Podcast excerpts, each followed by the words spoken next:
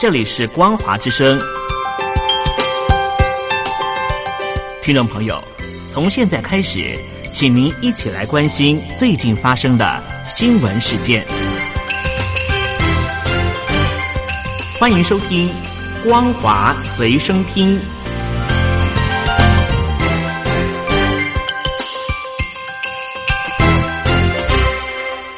众朋友您好，欢迎收听光华随声听，我是王琦。今天是五月五号，星期三。首先一开始要带大家来关心中共辽宁号前一段时间遭受羞辱，被美军、日军的军舰随意跟肩穿插打招呼，如入无人之境。似乎中共高层脸上有一点挂不住，开始找人祭旗发泄。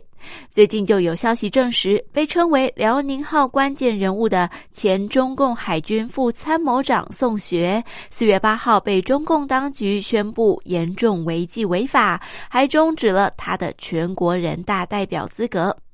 跟宋学有过交往的前中共海军中校姚晨认为，宋学出事是因为中共在航母上花费了大量时间、金钱打造，结果却频出丑态，弄出的是不能打仗的航母，在国际上丢人。因此，中共军委对此很不满意，所以拿宋学开刀，因为从头到尾都参与了辽宁号项目的全过程。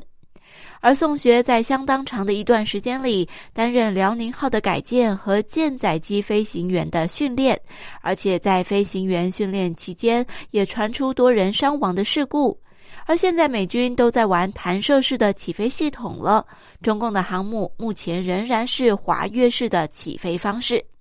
所以说，从最近中共针对台湾的行动来看，它确实是有武装入侵的算盘。但是何时打，到底能不能打，这个中共可能得想清楚。因为美日、澳洲一旦参战，共军几乎是扛不住的。除非中共真的疯了，拿军人当炮灰，用最落后、最残忍的方式来打这一场战争。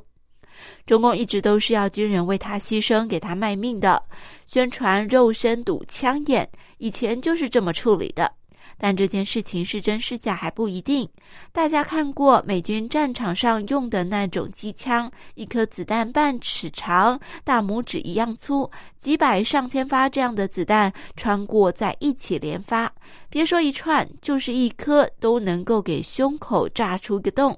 所以我想，除了中共课本里的黄继光，没有人是真的能够堵上枪眼的。不过话说回来，中共是否入侵台湾的决定因素，战斗力可能还是其次，还有中共内外的政治考量，还有内部的权斗，都可能会促使中共做出一些疯狂的决定。五月二号，美国国务卿布林肯在 CBS 的采访节目当中提到。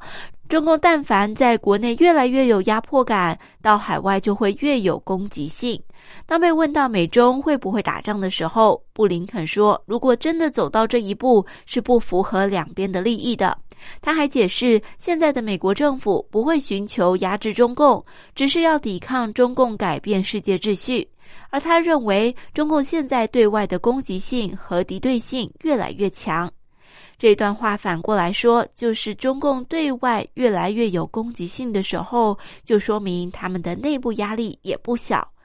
大家都关注明年秋天的二十大，一位前英国外交官就认为，习近平的二十大连任会遇到很多阻力，政敌会发起进攻，而围绕二十大的种种安排，各种放风性质的消息也正在不断传出。中共多维网在五月一号发文提到，中共中央政治局是中共的权力核心，基本上是二十五人组成。新的名单在二十大前夕才能揭晓，但是其中有一部分的人安排是能够预见的，可能涉及特殊的安排，也可能是由于中共高干内部的圈子所决定。而中共多维网的这篇文章似乎意在回应英国外交官对习近平能否连任的巨大质疑，认为习近平连任的悬念不大，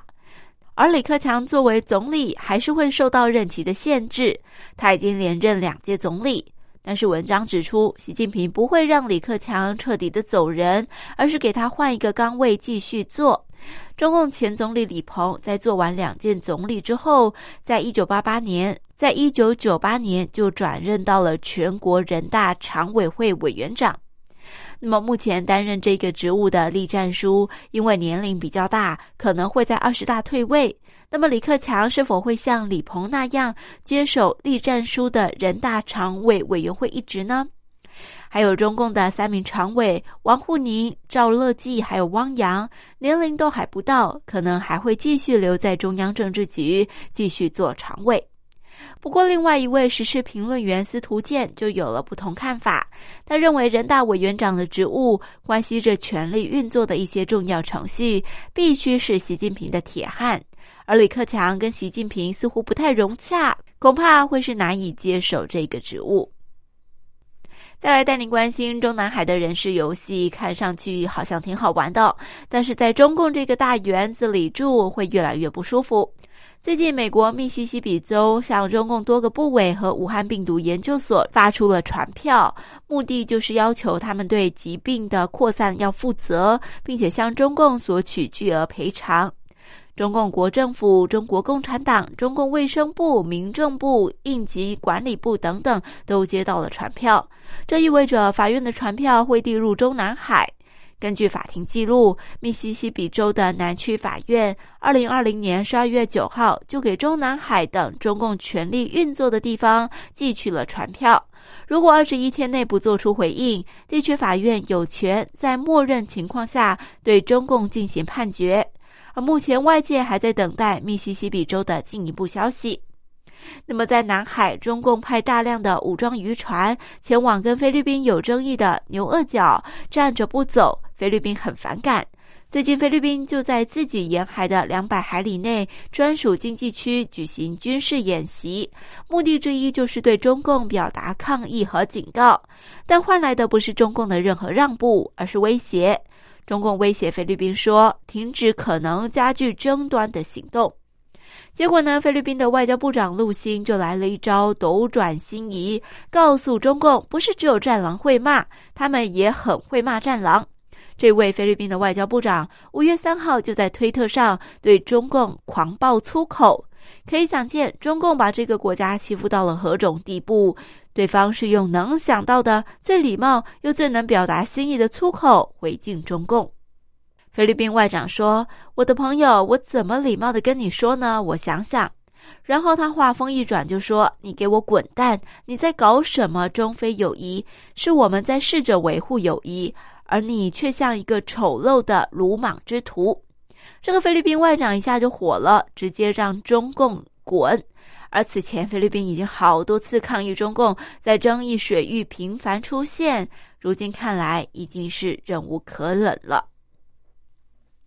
而中共类似这种频频得罪国际友人的例子实在是太多了。就像前一段时间，中共政法委就嘲讽印度疾病死人多的例子，还有中国外交部发言人赵立坚就发了一幅恶搞版的日本浮世绘名画，嘲讽日本核污水，但是分明人家的核污水比中共排放的污水还要干净很多，引起了日本不满。还有中共驻日本的大使馆在近日推特上又引用了一张图片，要讽刺美国，却让以色列躺着中枪。原因是这幅画原本是讽刺以色列的，画中死神形象的镰刀画着的是以色列国旗的标志。所以这幅画被认为是反以色列的。结果，中共使馆这幅画被以色列媒体大幅报道，以色列外交部还打电话给中共官员抗议。随后，中共使馆很快的就把相关图片给删除。